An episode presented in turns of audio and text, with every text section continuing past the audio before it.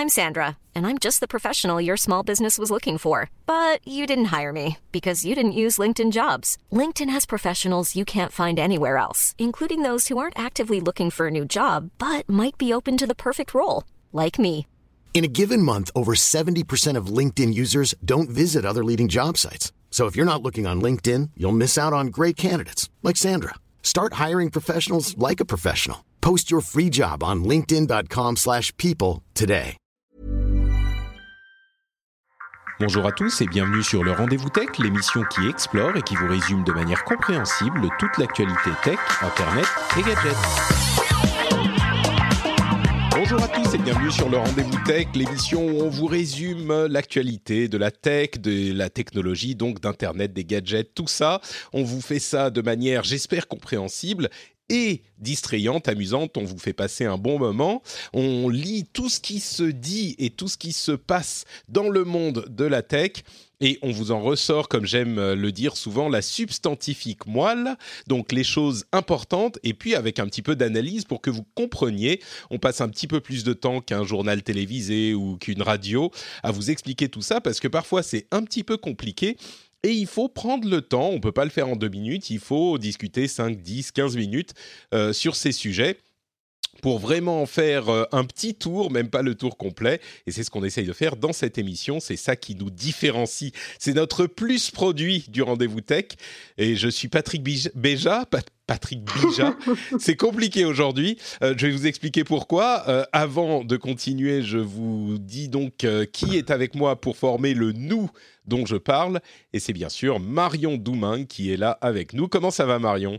Eh ben, très bien, euh, j'ai l'air d'être un peu plus réveillée que toi ce matin. Ouf, ah oui. Alors, petite parenthèse, euh, je parle souvent de ma vie hein, dans cette émission, les auditeurs réguliers le savent bien, mais euh, aujourd'hui, je suis obligé de le faire parce que c'est une journée compliquée. Parce que ma femme est, elle a un truc de boulot, donc elle n'est pas à la maison pendant quelques jours, et donc je suis seul avec le petit. Et il est pas hyper en forme en ce moment. Il a un pic de développement, pic de croissance, machin. Et cette nuit, il s'est réveillé à vers une heure. euh, en pleurs, je crois qu'il avait fait un cauchemar, donc on va, je vais le voir. euh, je m'étais couché genre deux heures avant. Je vais le voir, je le console une demi-heure, trois quarts d'heure, machin, et puis je le laisse. Il continue un petit peu à pleurer, mais dans ces cas-là, on ne sait pas s'il faut y aller ou pas parce qu'il est en train de s'endormir. Et tu le réveilles si tu y retournes. Et bon, bref, il a pleu- pleuré pendant un moment, et puis après. Euh, impossible de me rendormir, euh, insomnie jusqu'à genre euh, 4h30, 5h du mat, et bien sûr à 7h30 il se réveille, euh, bah, et lui il est prêt quoi, c'est genre allez on va manger, on va à la crèche machin, qu'est-ce que tu fous papa là? Et pff, donc, journée difficile. Et en plus, après ça, donc, il fallait aller lui faire les vaccins, l'amener à la crèche. Et puis, je reviens et il faut reprendre tous les sujets pour être sûr d'avoir bien compris et pour rater aucun angle.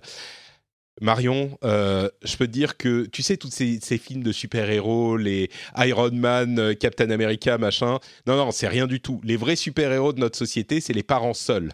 Franchement, on peut pas comprendre, on peut pas imaginer à quel point ils ont euh, du mérite, les parents seuls. Quand on n'a pas vécu une journée seule avec un, un bébé, euh, c'est pas super, euh, c'est pas Captain America, c'est Captain Maman quoi. Donc, ouais, euh, je, je connais pas la contrainte, mais je, honnêtement, je suis admiratrice. tu sais, moi aussi, c'est le genre de truc. j'ai- J'aime souvent à, à- à dire que j'ai eu deux révélations dans ma vie. Quand j'ai rencontré ma femme, c'était ma révélation amoureuse. J'ai compris ce que c'était que l'amour quand j'ai rencontré ma femme.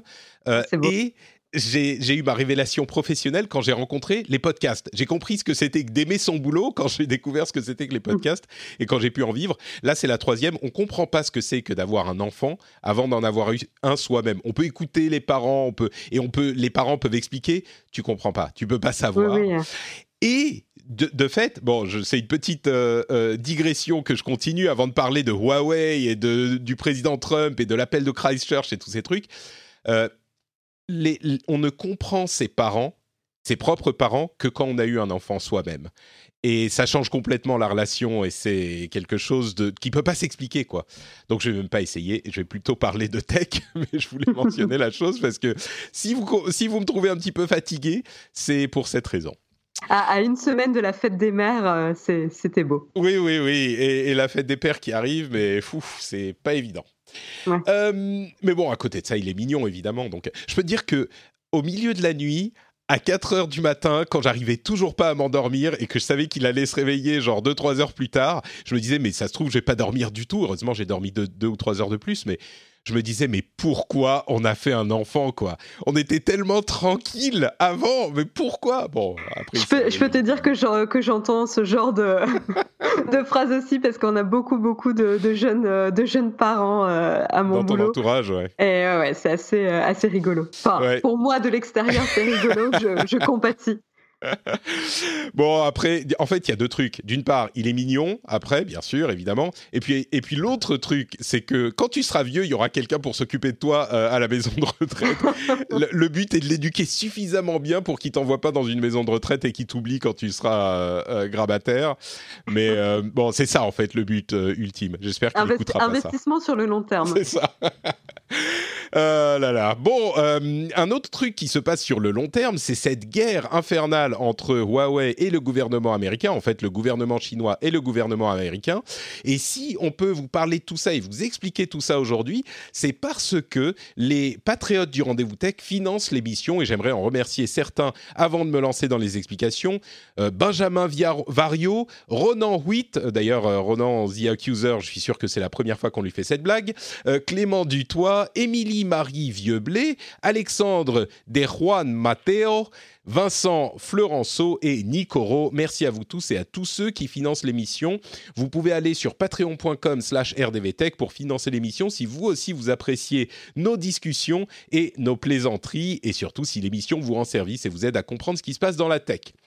Bon, j'aime commencer généralement le premier sujet dans les trois minutes euh, du début de l'émission. Là, ça fait six minutes, donc il faut vraiment y aller. Euh, on va donc vous parler de, en premier lieu, bien sûr, de cette offensive de la Maison Blanche contre Huawei. Euh, c'est vraiment un truc qui était dans l'air depuis euh, des mois, voire des années, avec le président Trump qui veut euh, mettre, renégocier l'état de ses relations en fait avec la Chine et d'un autre côté euh, les préoccupations qu'ont de nombreux pays, mais principalement les États-Unis, euh, sur la souveraineté nationale qui est mise en danger par une société euh, chinoise Huawei dont l'importance est grandissante et, même l'importance est, est, inévitable et qui est en même temps qui a des liens particuliers, peut-être très proches avec le gouvernement chinois. Donc ça, c'est l'ambiance depuis un certain temps. On en a déjà bien sûr parlé dans l'émission. La semaine dernière, en fin de semaine dernière, il y a eu deux annonces qui ont été faites, qui sont vraiment euh, ce qu'on pourrait appeler euh, the nuclear option, euh, comme on dit en anglais. Donc c'est vraiment l'option nucléaire, le, le, plus gros, la plus grosse menace qu'ils pouvaient faire. et il y a eu donc deux annonces. D'une part, le président Trump lui-même a publier un executive order, donc un ordre qu'il peut euh, prendre lui-même selon les, les, pouvoirs qui lui sont conférés par la Constitution américaine, euh, qui est un état d'urgence national sur l'équipement utilisé dans l'infrastructure euh, américaine, l'équipement informatique utilisé dans l'infrastructure américaine, et qui lui permet d'inscrire sur une liste de, enfin, qui lui permet donc d'ajouter sur une liste de, sociétés euh, qui n'ont pas le droit euh, d'acheter de alors attendez je me voilà je m'embrouille c'est pour ça que j'ai expliqué euh, que j'étais pas très en forme. Il y a donc deux choses. Il y a cette liste qui a été décidée par l'ordre exécutif du président qui interdit aux sociétés américaines de travailler avec des sociétés euh, chinoise nommée euh, donc c'est une liste spécifique euh, qui leur interdit de travailler avec ces sociétés chinoises. Alors ils ne nomment pas Huawei spécifiquement dans cette déclaration, mais évidemment tous les regards sont sur Huawei. mais il faut noter que cette liste-là n'est pas encore active. Euh, c'est une liste qui va être développée dans les six prochains mois par euh, un, département spécifique du gouvernement américain. Euh, c'est le secrétaire du commerce qui doit, qui, a désormais le pouvoir d'interdire donc aux sociétés américaines de travailler avec ces sociétés japonaises qui posent un risque inacceptable pour la, pour la sécurité nationale. Et il parle de sociétés chinoises qui sont, enfin, de sociétés qui sont contrôlées par un adversaire étranger, qui sont euh, euh, contrôlées ou possédées par un adversaire étranger. Et donc, dans ce cas, bien sûr, euh, la société Huawei est directement concernée. Ça veut dire que des sociétés américaines ne pourraient plus vendre des choses aux sociétés chinoises concernées. Encore une fois, c'est pas encore actif. L'autre euh, élément de l'attaque, c'est le, département du commerce euh, américain, par l'intermédiaire de son bureau de l'industrie et de la sécurité, qui a déclaré, pour le coup, nommément, qu'ils ajoutaient Huawei et 70 euh, sociétés liées à Huawei à une interdiction d'achat de technologie américaine. Donc là, c'est vraiment dans le sens États-Unis vers euh, Amérique, euh, Chine. Euh, les sociétés américaines n'ont plus le droit pas juste de faire du business avec Huawei, mais spécifiquement de vendre des technologies. Alors là, on parle de matériel et de logiciel. Et ça, ça prend effet immédiatement. On parlait de quelques jours, c'est soit déjà en place, soit en place dans les jours à venir. Et, et ça, c'est vraiment ce dont on parle tout de suite. Il faut savoir que d'autres sociétés ont déjà été concernées. Euh, ZTE, notamment, a déjà été concerné par cette liste qui existe déjà. Ils ont été sur la liste pendant deux semaines et ils ont négocié euh, le retrait de la liste au bout de deux semaines en donnant des garanties au euh, département du commerce américain. Et, et, donc, il n'est pas impossible que Huawei fasse la même chose, même si en même temps, on parle de Huawei depuis longtemps et ils n'ont donné aucune garantie qui satisfasse, en tout cas, les garanties qu'ils ont données n'ont pas satisfait le gouvernement américain. On peut imaginer que ça ne sera pas le cas non plus euh, aujourd'hui. Alors il y a plein de questions qui se posent sur ces deux euh, éléments de l'attaque euh, qui, ont été annoncés et plein d'incertitudes. je vais en parler moi aussi bien sûr. Première réaction comme ça, Marion, qu'est-ce que tu, comment tu as appréhendé ces annonces? Est-ce que c'était attendu? Est-ce que tu as une explication? Qu'est-ce que tu, comment tu analyses les, les choses? Bah, c'était c'était une menace qui planait quand même comme une épée de Damoclès depuis euh, un an sur euh, sur Huawei. Euh, on, entendait ces rumeurs quand même depuis un, bon bout de temps. Euh, bon bah maintenant que le, le la tension commerciale, euh, enfin c'est plus qu'une tension, hein, mais la tension commerciale entre les États-Unis et la Chine atteint ce niveau-là. Bon bah ils vont ils vont à l'étape suivante. maintenant c'est intéressant de regarder les répercussions et les enfin les impacts que ça va engendrer du côté évidemment de Huawei, d'une part, puisqu'on a vu aujourd'hui, euh, enfin ce matin, que Google a annoncé euh, qu'ils arrêtaient euh, tout, tout travail avec Huawei et donc ça a des impacts quand même assez majeurs. Huawei va devoir se compter sur la, version open source d'Android qui ne contient pas les applications phares de Google, c'est-à-dire Gmail, Chrome, YouTube, et également ne plus avoir accès au Play Store. Euh, voilà, et ils n'auront plus également accès aux mises à jour euh, d'Android pour les pour les smartphones qui étaient sur Android, le, le pas la version open source. Donc là, il y a une vraie, euh, il y a un vrai impact euh, immédiat, pas forcément en Chine, puisque du coup en Chine c'était déjà interdit hein, les applications, le Play Store, etc. Donc il y avait des, des alternatives pour les utilisateurs euh, chinois, ou en tout cas on peut envisager que c'est plus euh, plus commun pour pour les utilisateurs chinois d'avoir des alternatives. Par contre, pour le marché européen, c'est un, il y a un vrai impact ici. C'est-à-dire que tous les gens qui utilisent un téléphone Huawei euh, ou leur marque Honor, euh, eh ben, ils vont. Alors, les téléphones existants continuent à fonctionner euh, tels qu'ils fonctionnaient jusqu'à maintenant, mais comme tu le disais, ils n'auront plus de mise à jour et les téléphones à venir n'auront pas le droit d'utiliser les services Google, comme tu le dis. Tout à fait. Et, et, donc, effectivement, ça a une conséquence directe et immédiate. Donc, pour tous ceux. Alors, on va voir si ça va se résoudre ou si c'est euh, une menace, et on va en parler de cette histoire de menace et de pression pour d'autres négociations. Euh, mais, mais c'est même pas que Google qui est concerné. Euh, oui. On a vu effectivement, alors c'est encore des rumeurs hein, sur Google et sur les autres, mais c'est tout à fait crédible. il y a Intel, Qualcomm, etc., qui sont concernés et, et Huawei a beaucoup de mal. Quand je dis qu'ils sont concernés, c'est-à-dire que eux aussi ont visiblement décidé d'arrêter de travailler, de vendre du matériel à Huawei. Et Huawei, même s'ils ont, selon leur dire, accumulé des stocks pour pouvoir continuer à fonctionner pendant longtemps, d'une part, on n'est pas certain que ça, ça ça fonctionne sur plus de trois mois parce que les choses changent, le matériel change et puis ils ont, est-ce qu'ils ont assez de stock Et puis d'autre part, euh, ils peuvent pas développer leur propre euh, solution, leur propre euh, processeur aussi facilement. C'est-à-dire que l'interdépendance entre les différents pays est, vraiment forte. On, on, parle souvent du fait que on achète plein de matériel chinois, c'est vrai bien sûr, mais ce matériel chinois est fait notamment avec du matériel, avec des composants euh, américains, pas que, mais avec des composants américains. Je suis pas si inquiète que ça pour Huawei, pour être euh, pour être honnête, euh, car euh, on, enfin là il y a des articles hein, qui le mentionnent depuis milieu 2018. Ils ont justement commencé à changer leur leur intérêt vers des sources non américaines, hein, comme le, le fabricant taïwanais Mediatek. donc donc en fait ça, ils ont eu quand même un an pour se préparer à, à cette potentielle sanction.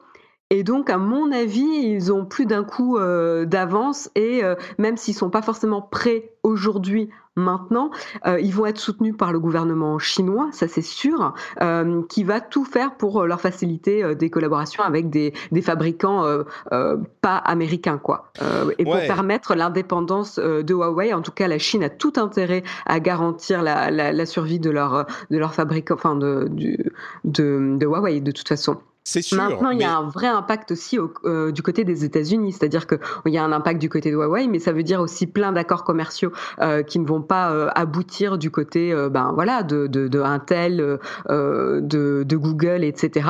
Et, et ça va avoir un impact à plus long terme sur les sociétés américaines c'est sûr, euh, ça va avoir un, impact bah, sur à peu près toute l'industrie tech. C'est un petit peu quand on parle de l'option nucléaire, euh, c'est pas un terme qui est usurpé. Avec cette précision quand même que il n'est pas 100% impossible que les choses se décantent euh, dans les semaines à venir, mais on est quand même allé plus loin qu'on n'est jamais allé, et la menace là pour le coup est réelle. Euh, et, ça, va, ça a des conséquences un petit peu partout.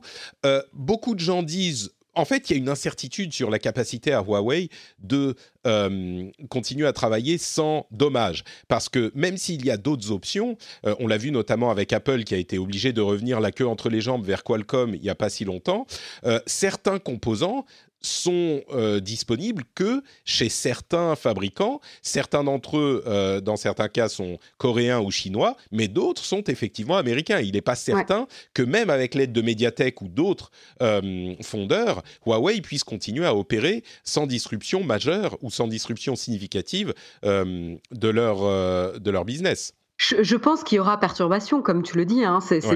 Enfin, ça, ça va pas passer comme euh, comme une lettre à la poste chez Huawei, hein, mais ils ont eu du temps euh, pour se préparer. C'est-à-dire mm. qu'on en parle quand même depuis un an, euh, et si les États-Unis avaient voulu vraiment tuer Huawei, ils l'auraient fait il y a un an en fait. C'était le bon mm. moment. Ils les auraient pris par surprise. Ils n'auraient pas été préparés.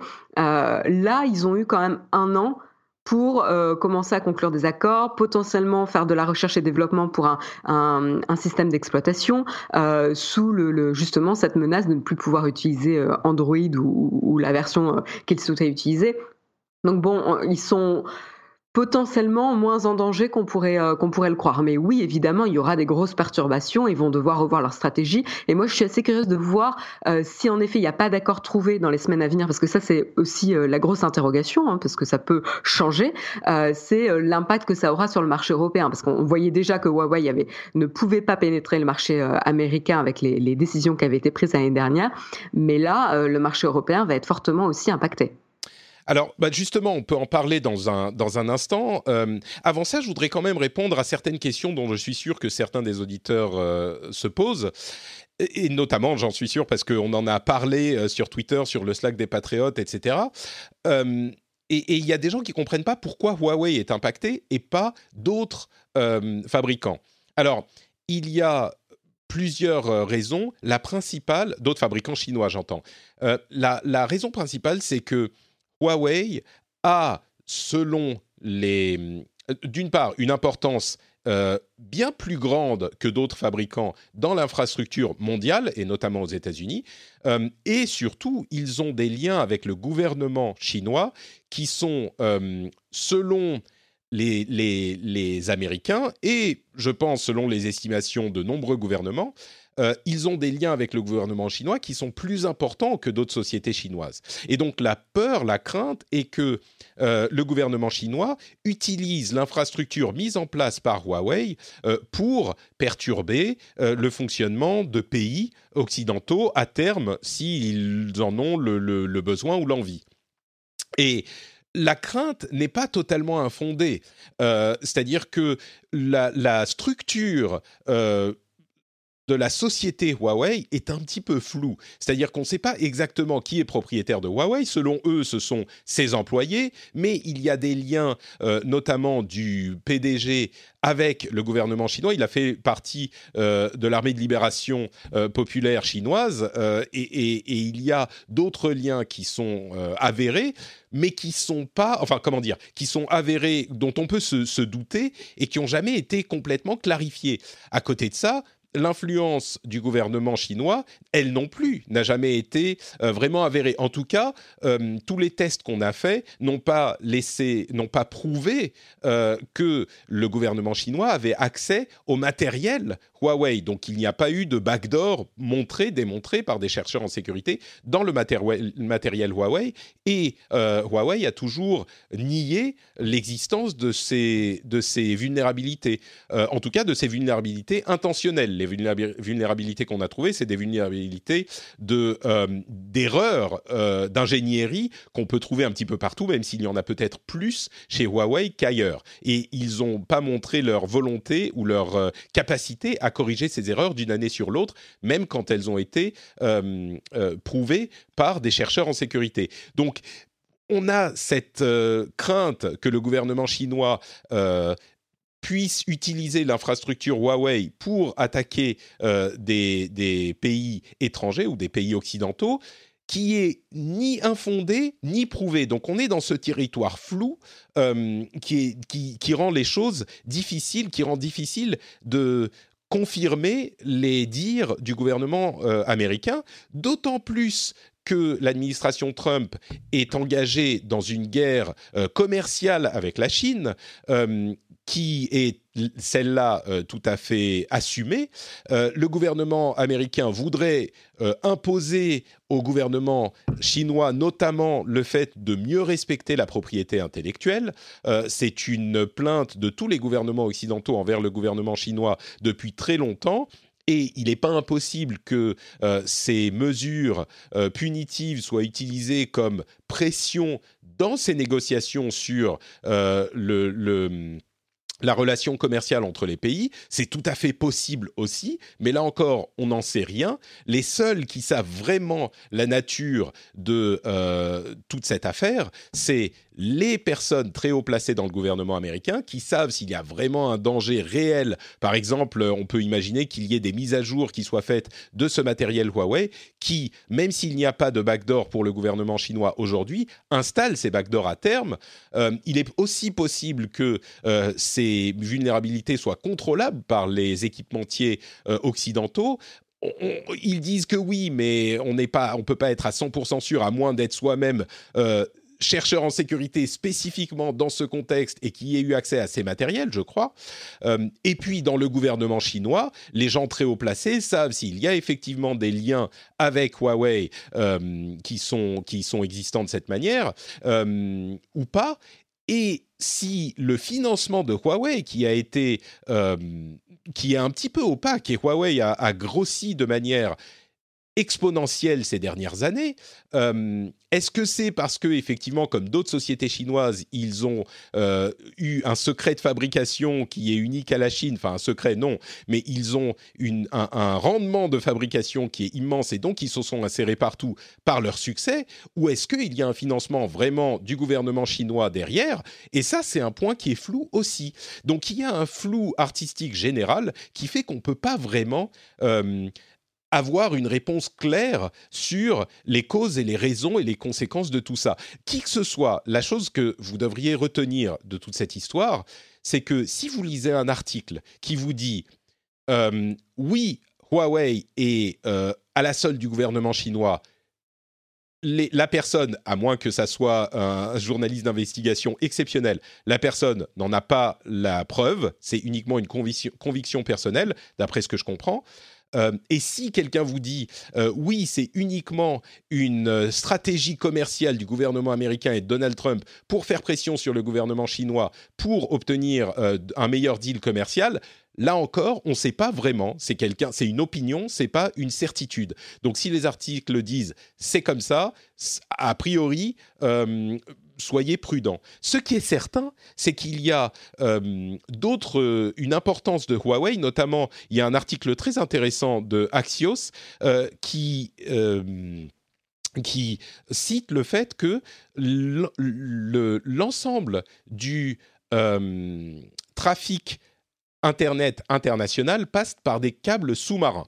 Il y en a à peu près 380 qui gèrent la majorité de ce trafic. Eh bien, figurez-vous que Huawei euh, en a construit ou en a, euh, a participé à la construction d'une centaine d'entre eux, donc plus d'un quart de euh, ce trafic passe par des câbles contrôlés ou auxquels Huawei a accès. Donc, au-delà de la possibilité qu'a le gouvernement américain de gérer l'influence de Huawei dans son infrastructure, le le, trafic international, eh ben, ils sont déjà hyper insérés là-dedans. Et à côté de ça, je finis mon monologue. Euh, la France et l'Europe, d'ailleurs, euh, ont décidé de ne pas interdire euh, Huawei dans son infrastructure 5G, puisque c'est essentiellement de ça qu'on parle, mais de poser des règles de cybersécurité générale pour l'ensemble de l'équipement, sans cibler spécifiquement Huawei. Ce qui Là encore, euh, je ne sais pas si c'est la bonne ou la mauvaise méthode. À chaque fois que je pense avoir compris, euh, ok, a priori, ça semble aller dans cette direction et Huawei est comme ci ou comme ça, euh, il y a un autre mouvement qui fait que je suis plus tout à fait sûr, même si j'étais déjà pas certain, mais je suis plus tout à fait sûr de comment juger cette situation. Donc voilà, je ne sais pas si toi tu as plus de certitude, plus de certitude ou plus de commentaires là-dessus, mais c'est bah, compliqué. Comme, comme tu le dis, euh, j'ai pas de preuves. Hein. On peut que euh, que parler de, de potentielles stratégies euh, et essayer d'interpréter justement les mouvements stratégiques des deux pays euh, et des décisions qui sont prises. Euh, mais j'ai pas de preuves en soi, donc euh, on peut euh, extrapoler. Ce qui est très intéressant et tu as mentionné l'article d'Axios que j'ai été un pour moi un des, des plus intéressants vraiment des, des différents articles. C'est cette perspective historique où ils ont mis en parallèle justement l'importance d'avoir la main mise sur les communications et ici on parle des communications communication internationale, euh, Internet, 5G, euh, etc. Euh, l'enjeu stratégique que ça peut représenter dans la position et le poids international que représente un pays ou une société.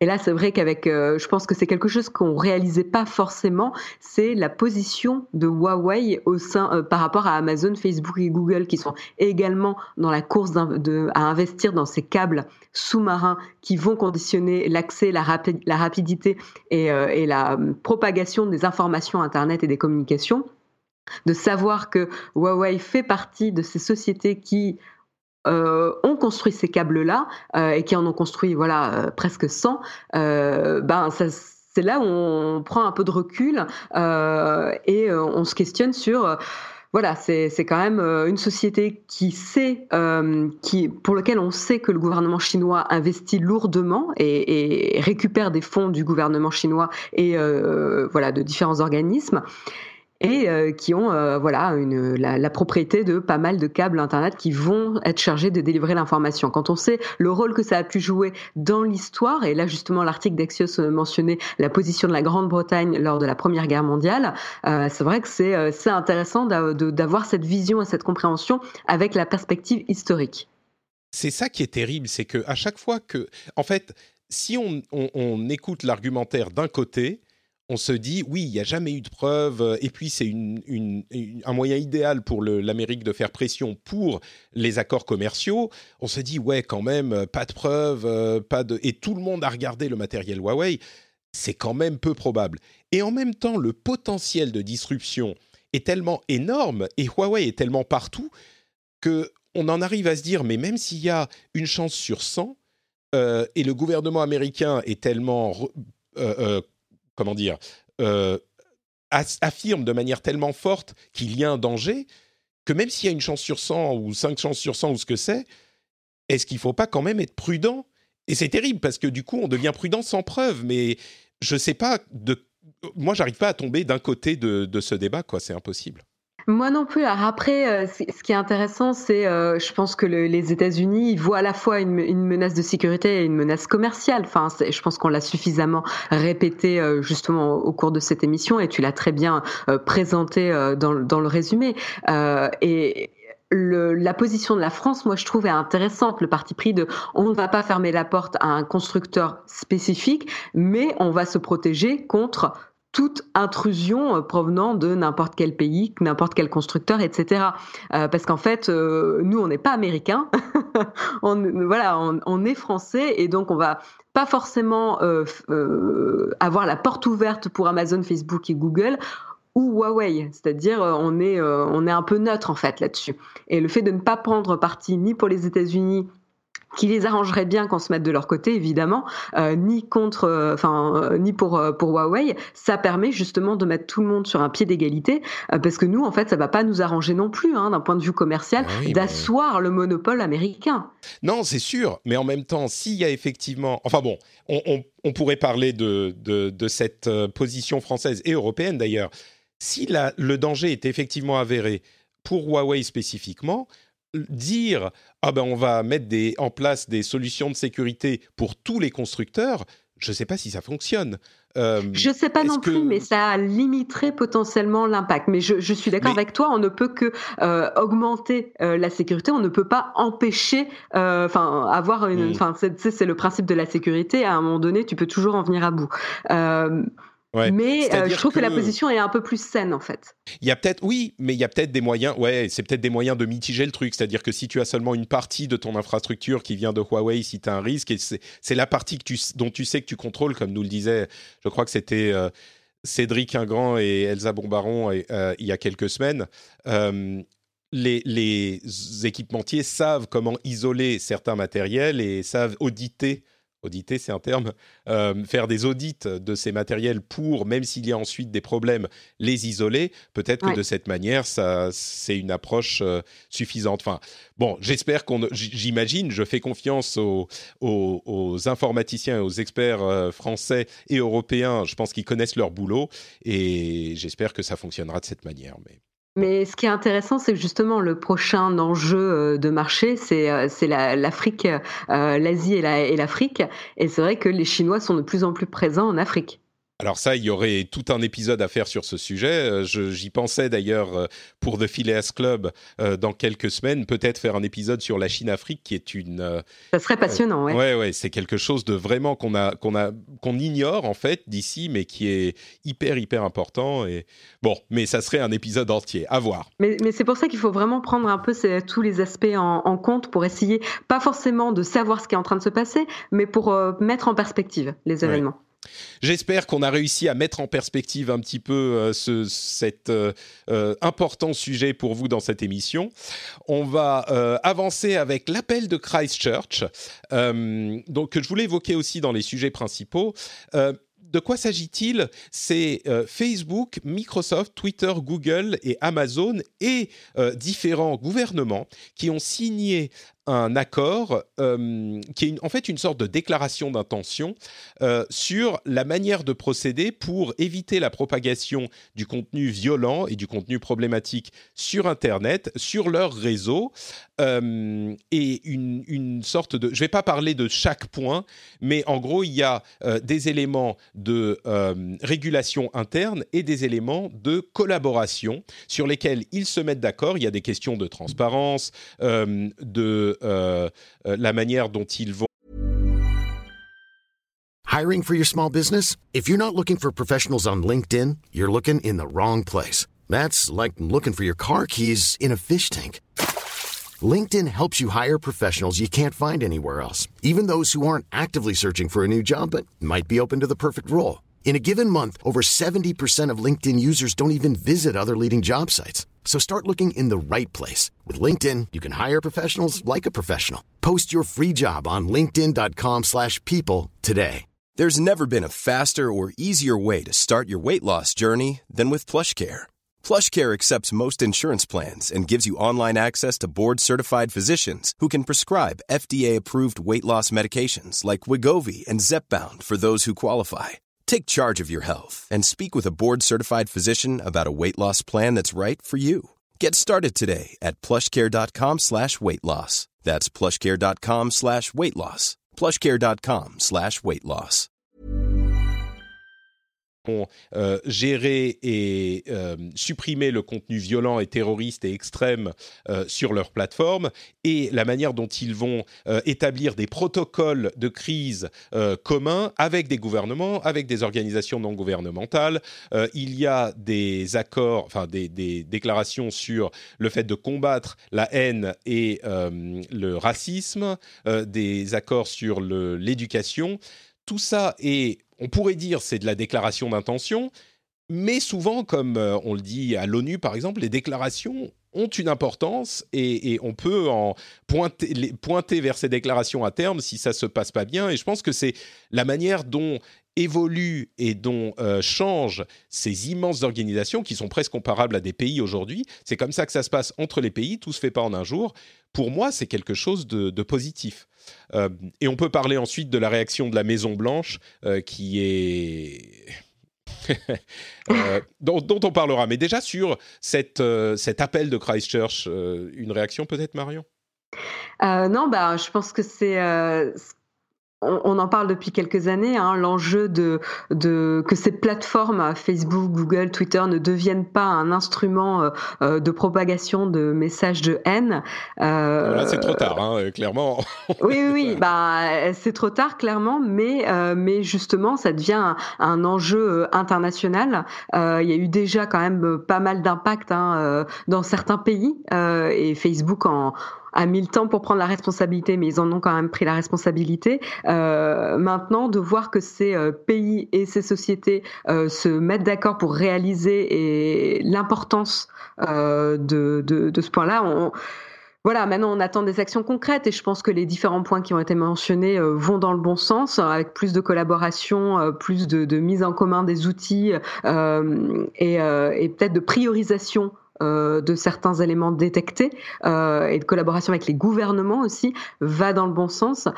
Euh, évidemment, moi, mon avis, c'est c'est euh, positif et, euh, et euh, c'est pas en effet quelque chose qui va les obliger à agir, mais ça a son poids. C'est un premier pas. Je pense qu'on est d'accord et c'est un premier pas nécessaire et c'est un premier pas sérieux, je crois. C'est ouais. le pas le plus sérieux qu'on ait vu dans ce domaine. Euh, et il est sérieux parce qu'il y avait quand même des personnes très importantes. Hein. Il y avait quand même euh, le, le, les CEO, il y avait euh, des, des, des, dirigeants de pays. Enfin, voilà, ils ont répondu à l'appel. Ouais. On a vu d'ailleurs que euh, Twitter et d'autres ont commencé à euh, prendre au sérieux la, le problème des théories de enfin des, conspirations sur les vaccins. Euh, ils sont beaucoup plus sévères sur la manière dont ils suppriment les contenus euh, euh, problématiques sur ces sujets. Mais la Maison Blanche, donc on, ce que je veux dire, c'est qu'il y a une prise de conscience vraiment de, ces problèmes. La Maison Blanche a déclaré qu'elle n'allait pas signer cet accord de Christchurch, parce que ça pose des problèmes sur la liberté de parole, le free speech auquel sont tellement attachés les Américains. Et ça, ça me permet de mettre le doigt sur un problème vraiment important qu'il y a en particulier aux États-Unis, mais pas que. Euh, c'est cette idée que les réseaux sociaux et d'une manière générale les médias censurent les opinions des conservateurs. Alors aux États-Unis, c'est les conservateurs. Euh, je crois que en Europe, euh, ça peut aller à droite et à gauche, mais il y a cette sorte de fantasme euh, que véhicule notamment la Maison Blanche, ce qui est très problématique, mais plusieurs partis politiques importants selon lesquels, les réseaux sociaux censurent les opinions conservateurs. Et le problème, c'est que souvent, les opinions, quand on parle des conservateurs et la manière dont euh, a évolué le parti républicain aux États-Unis ces dernières années, euh, quand on parle d'opinions conservateurs, on parle souvent d'intolérance euh, et de, à la limite, de racisme. et du coup, on dit sans dire, vous pouvez pas nous censurer parce que ce qu'on dit, c'est tout est égal et donc on doit pouvoir parler nous aussi comme les gens de l'autre côté.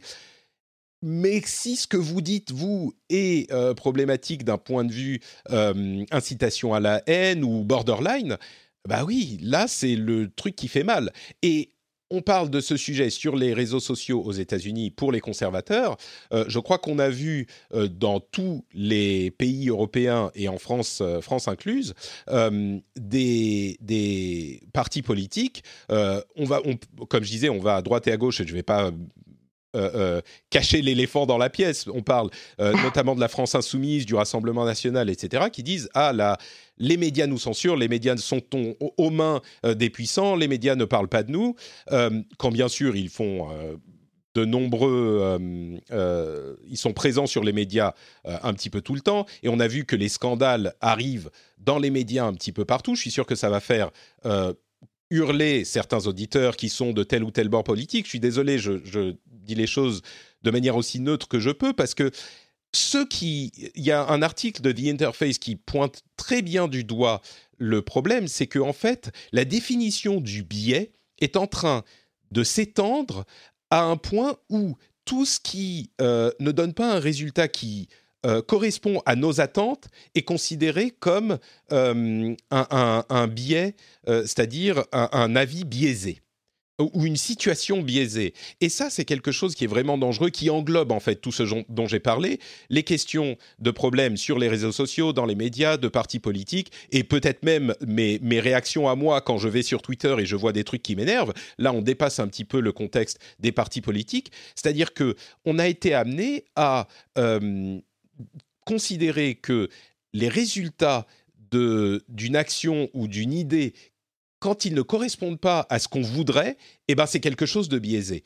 Et c'est quelque chose qui me pose beaucoup de problèmes euh, parce que ça, contribue à cette idée que euh, ils sont tous contre nous, euh, on n'arrive pas à se faire entendre, etc. Alors que c'est pas vrai. On va se focaliser sur un média qui va faire quelque chose qui nous plaît pas et du coup euh, considérer qu'ils sont tous comme ça. Et c'est vraiment problématique. Et c'est ce que fait un petit peu la Maison Blanche, à mon sens, avec cette idée de l'accord de Christchurch. Ils disent euh, nos idées ne passent pas sur euh, Twitter ou sur Facebook ou ce que c'est, alors que c'est évidemment faux. On a le, président Trump est sur Twitter chaque matin et, et, ils ont notamment publier un outil, entre guillemets, qui est un formulaire pour dénoncer des censures sur les réseaux sociaux, où il vous demande bien sûr votre euh, email après en vous disant est-ce que vous voulez euh, être tenu au courant du combat du président Trump pour euh, la liberté de parole, et il, il, récupère votre email de cette manière. Enfin, c'est... Bref, je pars un petit peu dans tous les sens, mais ça me pose beaucoup de problèmes, tout ça. Il faut quand même reconnaître que la stratégie euh, de la Maison Blanche de mettre en place ce formulaire pour récolter des personnes qui sont déjà convaincues que les réseaux sociaux euh, complotent contre eux, pour encourager ce point de vue et renforcer la, base d'électeurs hein, pour les prochaines élections, c'est quand même une très très belle stratégie, c'est redoutable. Hein. Euh, ça fait peur. Et ça fait peur parce que c'est, je me demande, j'imagine qu'il y a des lois contre l'utilisation de ressources du gouvernement à des fins euh, de campagne euh, politique. Et en l'occurrence, je pense que c'est pas la première fois qu'on est choqué de, certaines techniques, de, tactiques euh, de, la Maison Blanche dernièrement. Hein. Oui, je, suis, je suis assez d'accord. Et, et, bon, bref, on pourrait en parler pendant, pendant des heures. je vais m'arrêter là. Je pense que j'ai déjà énervé assez de monde. Ce que je voudrais que les gens retiennent de cette idée, en général, c'est que quand on regarde les choses de manière globale, je ne pense pas qu'on puisse dire que, les réseaux sociaux censurent quelque opinion que ce soit, et je ne pense pas qu'on puisse dire que les médias, dans leur ensemble, ne font pas leur boulot. Et ces deux euh, idées récurrentes, euh, un petit peu partout en Europe et aux États-Unis, et c'est des idées qui sont concomitantes avec la preuve formelle du contraire. Et il y a vraiment cette manière d'avoir ces deux idées en même temps dans sa tête euh, de se dire ah on nous censure et en même temps on voit les réseaux sociaux et les médias qui véhiculent les messages euh, qu'on essaye de faire véhiculer en permanence. Donc il y a vraiment un, gros problème qui, euh, qui, qui est comment dire alimenté par cette idée que on, que, que, renforce la Maison Blanche de manière, à mon sens, un petit peu criminelle. Quoi ce que je trouve un petit peu embêtant aussi, c'est qu'ils utilisent euh, tout le temps, constamment, euh, l'argument euh, de la liberté d'expression, qui on, sait, on a une définition fondamentalement différente en Europe qu'aux États-Unis, mais ils se cachent derrière cette liberté d'expression pour justifier leur positionnement. Et, et pour moi, c'est pas le, enfin, c'est pas justifiable ici. Euh, encore une fois, certains vont dire que c'est parce que je suis européenne et, française, et, oui, évidemment, ça fait partie euh, de ma culture et je ne peux pas le nier. C'est un biais que j'ai évidemment, euh, d'où mes, mes, de mes origines. Mais maintenant, euh, là où on essaye de, de lutter, euh, c'est euh, d'éviter de répandre des messages de haine. Et je pense que tout le monde en bénéficierait pour éviter euh, des mouvements de, de, de bah, que ce soit de terreur, de violence, euh, qui soient propagés et, partout dans le monde. Quoi. On a vu le, le, les dommages que ça pouvait créer. Et là, vraiment, c'est désolant ce, ce positionnement. Bah, c'est-à-dire qu'il y a, il y a deux choses. D'une part, il y a des moyens de parler des problèmes d'immigration, euh, de culture, sans verser dans euh, la haine. Et je crois que ces problèmes, il, faut pouvoir en parler, quelles que soient nos opinions.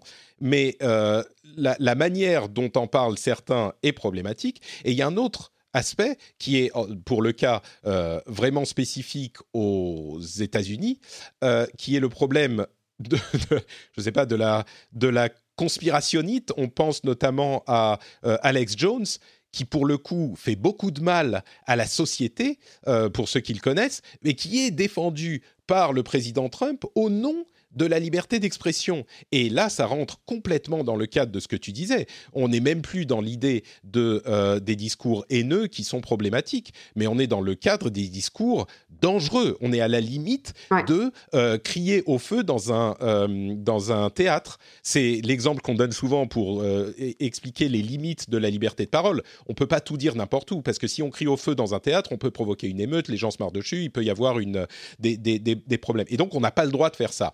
Là, on est presque dans euh, le fait de crier au feu dans un théâtre, mais sur Internet et dans le monde. Et ça pose des problèmes. Et ça, c'est pas une question. Enfin, la liberté de parole a effectivement des limites, même aux États-Unis. Et comme tu le dis, il se cache derrière la liberté de parole pour euh, essayer d'aller au-delà de ces limites. Et ça, c'est un problème qu'on a en particulier aux États-Unis, mais bon, je crois que c'est spécifique aux États-Unis dans ce cadre précis. Bref, allez, euh, on avance, on va parler euh, d'autres choses. Je voudrais juste dire un mot sur le Patreon des euh, auditeurs du rendez-vous tech pour dire par exemple qu'on a parlé de plein de choses négatives, mais il y a aussi des choses positives dans euh, l'univers de la tech. Et j'ai fait un petit édito exclusif pour les patriotes où je parle justement des bienfaits de la tech. Et je peux vous dire que ça m'a fait énormément de bien la semaine dernière d'enregistrer euh, ce petit 15-20 minutes de, de, respiration sur les bienfaits de la tech. Si vous êtes auditeur euh, patriote du rendez-vous tech, vous pouvez aller écouter cet édito sur le podcast privé des patriotes tout de suite là euh, c'est le dernier en date. Et euh, je voudrais mentionner aussi que bien sûr, j'ai suivi les discussions sur ces, ces affaires de Huawei euh, et je m'en suis servi pour la manière dont j'allais appréhender euh, nos discussions. J'ai suivi sur, euh, bien sûr, les réseaux sociaux, Twitter, etc. Et sur le Slack des Patriotes. Donc, ceux qui ont accès, au Slack, vous avez, bien sûr, comme toujours, informé la manière dont euh, je traite les sujets. Donc, un grand merci à vous et bien sûr, un grand merci à tous ceux qui soutiennent l'émission. Si vous écoutez depuis un moment, si vous appréciez la manière dont on traite les choses, allez sur patreon.com slash rdvtech et vous pouvez soutenir pour un petit dollar par épisode. C'est pas grand chose et vous contrôlez quand vous arrêtez, euh, combien vous donnez, etc. C'est le meilleur business model du monde. Si vous appréciez l'émission depuis un moment, peut-être pensez à aller sur patreon.com slash rdvtech. Le lien est dans les notes de l'émission. Euh, allez, quelques news et rumeurs euh, sur lesquelles on enchaîne. Euh, Microsoft et Sony ont annoncé un partenariat absolument inattendu sur le cloud, les solutions cloud pour leurs solutions de gaming. Alors c'est évidemment surprenant parce que Microsoft fabrique, Microsoft fabrique la Xbox, qui est un concurrent de la PlayStation de Sony. Et pourtant, Sony va travailler avec Microsoft. Alors, on en parlera euh, dans le rendez-vous jeu qui va être enregistré demain, si tout va bien, euh, plus en détail pour l'aspect jeu. Là où c'est intéressant pour l'aspect tech, c'est que c'est vraiment Microsoft qui, est, euh, qui applique sa stratégie de mettre sa solution cloud absolument partout, peu importe que ça soit avec des concurrents. Et Sony, qui avait besoin d'une solution cloud sérieuse, solide, pour sa prochaine génération de consoles notamment, qui n'avait pas vraiment le choix. Ces consoles, notamment s'ils font du streaming euh, un petit peu amélioré par rapport à ce qu'ils ont aujourd'hui, c'était soit Google qui a euh, Stadia de son côté, soit Microsoft qui a la Xbox de son côté, soit Amazon, soit peut-être Facebook, mais bon, ça c'était moins probable parce qu'ils n'ont pas de solution pour des clients du côté de Facebook. Mais moi, je pensais qu'ils iraient peut-être du côté de Amazon euh, parce que évidemment, c'est la société qui n'a pas de solution euh, gaming aussi importante, même s'ils ont, ont Twitch et leurs initiatives, mais ils n'ont pas de solution aussi importante que Microsoft ou Google. Et bien, surprise, c'est Microsoft avec qui ils vont travailler. C'était vraiment une grosse, grosse surprise. Quoi. C'est euh, oui, c'est c'est vraiment euh, chouette de voir euh, Satya Nadella retourner la stratégie de, Microsoft. Ça fait plusieurs années qu'on en parle, mais on voit que ça paye hein, vraiment. Bah il y a vraiment des mouvements très intéressants et très intelligents pour Microsoft qui sont faits ils sont inévitables dans le domaine du cloud, qui est le futur et qui va continuer à croître. Ils sont inévitables à tel point que de la même manière, euh, alors c'est pas une alliance entre ennemis jurés, ou en tout cas de la même manière que Samsung vend des puces à Apple euh, ou des écrans à Apple ou ce genre de choses. Eh ben, Microsoft va vendre du cloud à Sony et ça les empêche pas d'être concurrents par ailleurs. Mais euh, c'est exactement le même, euh, la même stratégie et c'est effectivement une stratégie qui est gagnante à mon sens pour Microsoft. Surtout quand on voit ce que représente l'enjeu commercial euh, du business cloud dans aujourd'hui déjà et dans les années à venir, avec euh, Amazon, Google et Microsoft qui, euh, qui se battent férocement. Et, Microsoft, là où c'est vraiment intéressant, et c'est la stratégie de, de Nadella, Microsoft n'était pas du tout à ce stade, ils n'étaient pas dans la même discussion euh, il y a cinq ans. Et c'est vraiment Nadella qui a poussé à fond avec Azure et ça se révèle gagnant, a priori. Exactement, c'est vraiment ça, moi, que je, suis vraiment euh, très impressionné par, euh, par le monsieur. Google a annoncé ou a donné des détails sur un projet qui s'appelle Translate au tronc, donc euh, traduire au tronc, euh, Translate qui essaye de traduire euh, directement une voix en une autre voix en utilisant la même intonation, la même voix en fait, grâce à évidemment du machine learning, etc. Mais là où c'est impressionnant, c'est que il n'utilise pas les méthodes traditionnelles qui faisaient. Là où fonctionnait la manière dont fonctionnaient les méthodes traditionnelles, c'était on prenait une phrase, on l'a passé en texte avec de la reconnaissance euh, vocale, on traduisait le texte, et puis on lisait le texte, enfin on traduisait le texte avec un système de traduction, et puis on lisait le texte avec du, euh, un, outil de euh, texte à voix. Là où Translate est différent, c'est que ils font de la traduction directement de la voix à la voix sans passer par ces trois étapes. Et le résultat, alors c'est vraiment un, outil de recherche hein, encore, c'est pas du tout une application concrète à grande échelle, mais le résultat est assez impressionnant dans les exemples, les nombreux exemples qu'ils ont donné, euh, parce qu'il y a d'une part une justesse de la, de la traduction qui est plus grande. Alors évidemment, ils vont pas donner des exemples où ça marche moins bien, mais euh, il n'empêche, selon eux, ça pourra donner une meilleure traduction. Et en plus, parce qu'on n'a pas toutes ces étapes, et en plus, euh, il y a cette utilisation de, du ton et de la voix de la personne originale qui est reproduite, qui ajoute à l'authenticité de la traduction. donc à voir si ça fonctionnera à grande échelle à terme, mais c'est vraiment une approche intéressante. Oui, c'est intéressant parce que comme tu le disais, c'est on a un problème aujourd'hui, c'est euh, cette traduction euh, successive qui augmente les chances les chances de déformation du message original. C'est vraiment le jeu du téléphone quoi. Euh, et donc de pouvoir justement supprimer des étapes intermédiaires, ça va permettre à terme de garantir une meilleure intégrité du message d'origine. Euh, alors aujourd'hui, c'est pas, voilà, on n'est pas au niveau. Hein, on a vu les exemples, mais c'est de la recherche. Ils sont en cours euh, de développement de, cet aspect-là. Je trouve ça vraiment assez intéressant. Ouais, très impressionnant. Euh, un téléphone que vous n'avez pas pu éviter ces derniers jours, si vous regardez un petit peu YouTube, c'est le OnePlus 7 Pro. Donc le nouveau OnePlus, qui est un petit peu différent des OnePlus précédents puisqu'il est plus cher. Il coûte environ 700 euros, mais c'est un téléphone très haute qualité. En fait, ils font pour euh, les téléphones à 1000 euros ce qu'ils avaient fait pour les téléphones à 700 euros à l'époque, c'est-à-dire qu'ils vendent les mêmes 300 euros moins cher. Euh, c'est un écran qui a euh, qui va bord à bord, qui a un taux de rafraîchissement de 90 Hz. il a une une optique de grande qualité avec zoom. Euh, il a du fast charging, du, chargement rapide euh, qui charge genre euh, en, un quart d'heure, 20 minutes, vous avez de quoi faire une demi-journée. une caméra qui se rétracte, donc il est, il est vraiment écran sur quasiment tout l'appareil. Le, je sais que Jérôme a testé le, OnePlus 7 Pro sur la chaîne Nowtech. Tu as eu l'occasion de, le regarder, de jouer avec ou pas du tout? Oui, un petit peu, ouais. Euh, c'est évidemment il y a des petits euh, des petits gimmicks assez rigolos, notamment l'objectif qui euh, qui sort et qui se rétracte et que lorsqu'il y a une chute, il va réussir à se rétracter et à se protéger relativement rapidement pour éviter justement de se casser.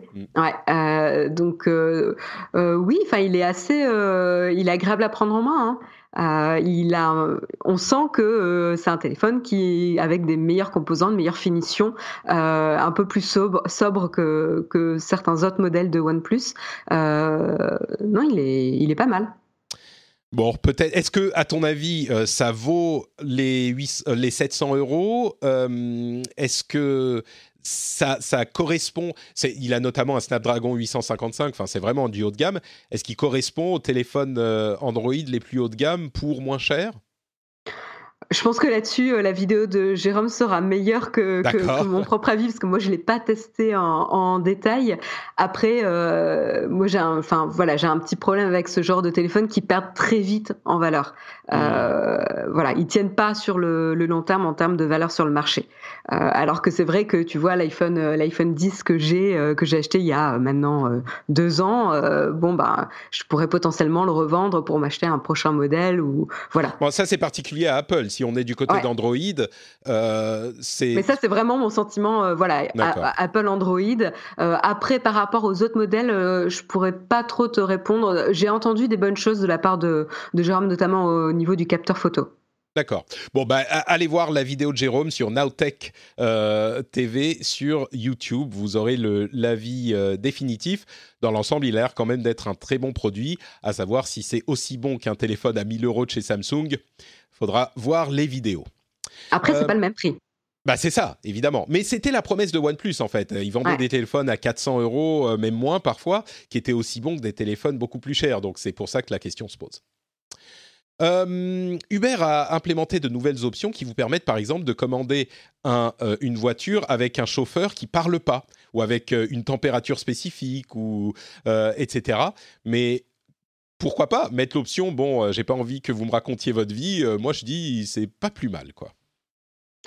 C'est en test encore mais Patrick euh, pour supprimer les contacts humains. Non mais tu sais parfois tu te dis t'as pas envie d'être mal poli si c'est dans l'option de, de, ta commande c'est mieux non? Non tu veux pas? T'as jamais été emmerdé dans un taxi avec quelqu'un qui voulait absolument te raconter ta vie et toi t'étais fatigué tu voulais à moitié dormir? Dans, un taxi, ça m'est arrivé. Je me rappellerai toujours de mon retour de New York où j'ai pris un taxi et pas un Uber. Et le taxi a commencé un, un pamphlet contre Uber pendant tout le trajet de retour. Et moi, j'avais le décalage horaire, j'en pouvais plus. Euh, et, là, euh, du coup, j'acquiesçais à tout ce qu'il disait parce qu'en fait, j'avais même pas mon, mon cerveau qui fonctionnait correctement. Ah, bah voilà, euh, et puis, j'avais pas envie d'entrer dans un débat en plus. Oui, j'étais juste fatiguée. Donc, j'ai dit oui, oui, oui. Mais, mais c'était pas un, pas un Uber. J'ai jamais eu ce problème dans un ah, Uber. D'accord, bon. Vous, vous pourrez adresser vos euh, messages euh, sur la qualité des taxis et des Uber à Marion directement. Moi, j'ai rien dit. Euh, encore des histoires de trottinettes, décidément, on en parle toutes les semaines. Euh, alors finalement, on aura le droit de garer les trottinettes électriques sur le trottoir, euh, selon la mairie de Paris. même si c'est une tolérance pour le moment, on verra comment ça se passe plus tard. Moi, j'ai beaucoup aimé le message Twitter du maire du 13e arrondissement. j'ai vu son tweet relayé sur Numérama, c'est Jérôme Coumet, qui a fait une vidéo de 20 secondes en disant « Opérateur de trottinettes électriques, regardez regardez-moi bien dans les yeux là. Les, les trottinettes qui sont partout n'importe quoi dans le 13e arrondissement, on va organiser des, euh, des, des, ramassages et des passages en fourrière direct. Donc euh, le n'importe quoi, c'est fini maintenant. Et il a fait vraiment un message Twitter comme ça il y a quelques jours. J'ai trouvé ça euh, assez intéressant comme manière de, de, faire passer le message et de faire de la politique. Pourquoi pas hein C'est pas mal. Moi, j'ai trouvé ça. radical. Ouais. Euh, la météo, je ne sais plus si j'en avais parlé, mais les météorologues euh, disent que les signaux de 5G risquent d'interférer avec la manière dont on prédit, euh, on fait les prédictions météo, et ça pourrait réduire la justesse des prédictions de 30%, donc revenir aux prédictions qu'on faisait dans les années 80, euh, parce qu'il y a une histoire de la manière dont le, le, les fréquences de la 5G interagissent avec les... Bon bref, c'est un petit peu compliqué, mais c'est, on, on, savait que les choses n'allaient pas bien dans le monde en général. Euh, bah, c'est une preuve de plus. La météo va être moins juste. Donc, euh, merci beaucoup, la 5G. Ça, ça va beaucoup impacter ton quotidien? Euh, je suis pas certain. Moi, dans mon coin de Finlande, il y a un microclimat de toute façon. La météo est juste à à peu près deux heures. Donc, euh, on sait jamais ce qui va se passer. Mais bon, euh, bon, dans les années 80, c'est un peu. Je ne sais pas si on a progressé que de 30% depuis les années 80. J'ai l'impression qu'on est plus juste en général, mais. Bon, et puis peut-être qu'ils sont un petit peu, un petit peu catastrophistes, je sais pas. D'ailleurs, entre parenthèses, je sais pas si tu as vu les, les, les, tests de 5G qu'on a eu aux États-Unis, euh, mais ça va de euh, les tests. Alors, ils sont seuls sur les, les réseaux encore parce qu'il y a très peu de téléphones, etc. Mais euh, les tests vont de 500 mégas par seconde euh, quand ils sont un petit peu loin de l'antenne à 1,2 gigas oui, de vitesse. C'est quand même, ça fait plaisir, ça, ça donne envie, quoi. Ouais, ouais, on n'y est pas encore, hein, mais et puis c'est dans la rue. Hein, ça, moi, j'aimais beaucoup les, les, spécificités de l'article en disant euh, attention, on parle de quand vous êtes dans la rue, pas dans un bâtiment ou dans votre voiture. Hein. Là, oui, c'est plus sûr, les mêmes. Euh... Euh, parlons d'Opéra, juste une seconde. Opéra, c'est un navigateur qui est un petit peu mal aimé de la, de la du grand public, mais qui est pourtant hyper de très grande qualité. Je viens d'installer Opera Reborn 3, dont j'ai entendu des bonnes choses. Ars Technica, qui est un site de très grande qualité, en dit beaucoup de bien. Euh, et du coup, j'ai installé Opera Reborn 3, donc la dernière version. Euh, et je voulais le mentionner parce que beaucoup de gens se plaignent de, des, alternatives qu'on peut avoir au GAFA et au GAFAM. Euh, et bien sûr, Chrome a encore le vent en poupe, mais il y a Firefox dont certains se plaignent un petit peu, mais Opera est une autre alternative euh, que certains ne considèrent peut-être pas. Donc, euh, si vous cherchez une alternative à un navigateur, allez voir Opera. Euh, il est visiblement de grande qualité. Moi, je viens de l'installer, donc je le testerai un petit peu. Ah, ça m'intéresse d'avoir ton avis une fois que tu l'auras un peu plus testé. Bah, j'en, j'en, j'en, je le mentionnerai dans l'émission quand j'aurai quelques semaines derrière moi. Très bien. Euh, et puis deux dernières news pour finir sur euh, quand même un petit peu de bonne humeur. Euh, Hewlett Packard a racheté Cray, ou est en train de racheter Cray, euh, ce fabricant de super ordinateurs, de super computers. Euh, je le mentionne uniquement parce que dans les années 90, à l'époque, euh, le grand fantasme des geeks que nous étions, c'était le Cray, le Cray 2, je crois, à l'époque, qui étaient les super ordinateurs les plus puissants de la Terre, qui étaient utilisés notamment pour faire du, du calcul d'images en 3D pour les films d'animation. et c'était intéressant de voir euh, euh, enfin, aujourd'hui, ils valent 1,3 milliard de dollars, Cray, euh, pour le, le, Hewlett Packard qui les rachète. Je sais pas, ce nom m'a m'a rappelé des, des, bons souvenirs, donc je voulais le mentionner dans l'émission pour tous les vieux geeks comme moi qui s'en souviennent.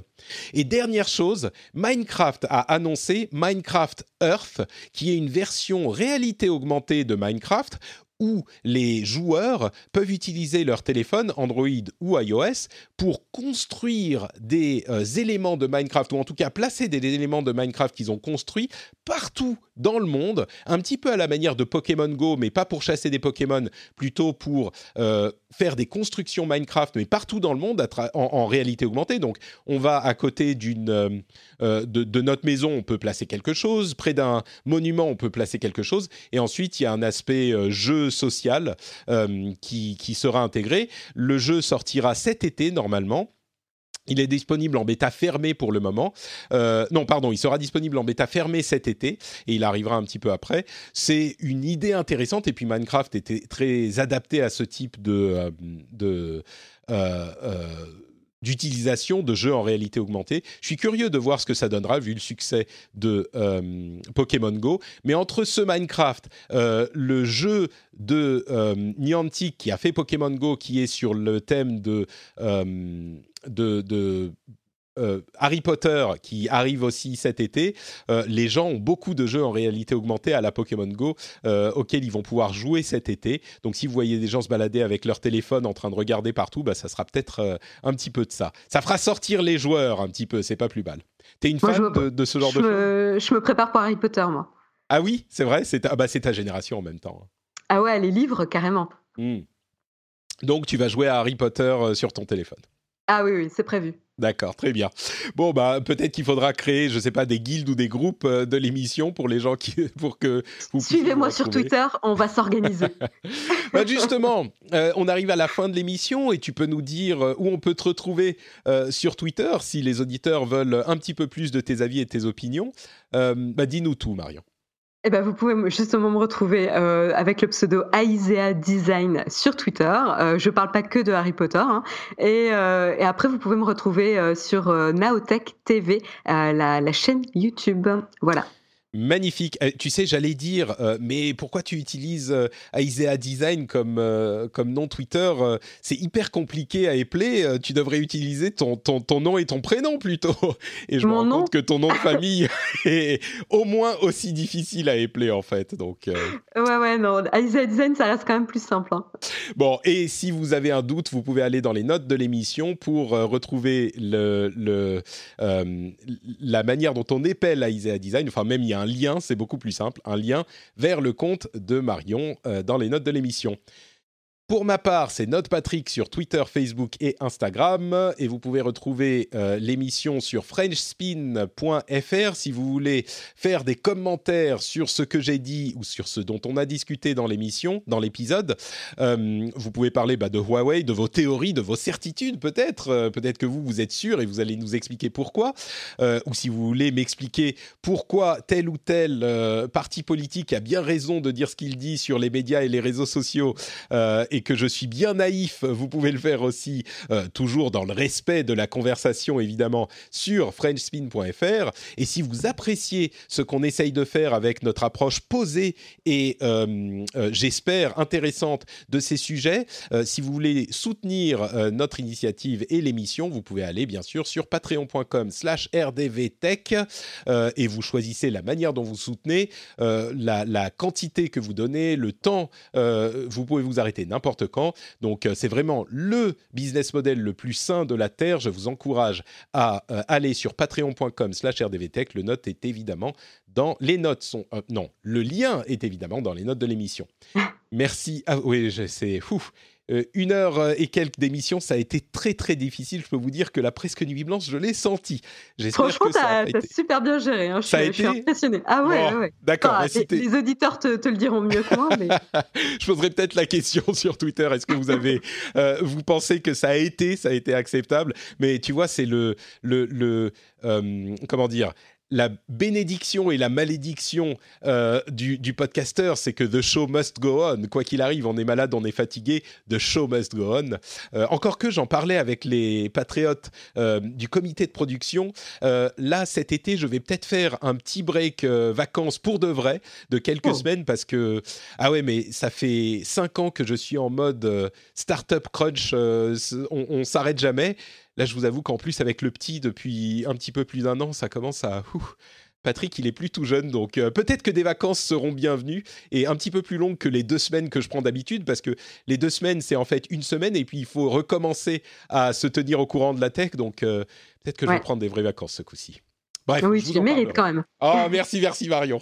Si vous aussi, vous pensez que je mérite des vacances, venez me le dire sur euh, Twitter. Euh, bon, en tout cas, j'en reparlerai à un moment. Je vous remercie tous de nous avoir écoutés. Je vous fais de grosses, grosses bises et on se donne rendez-vous dans une semaine pour un nouvel épisode. Ciao à tous. À bientôt. Ciao.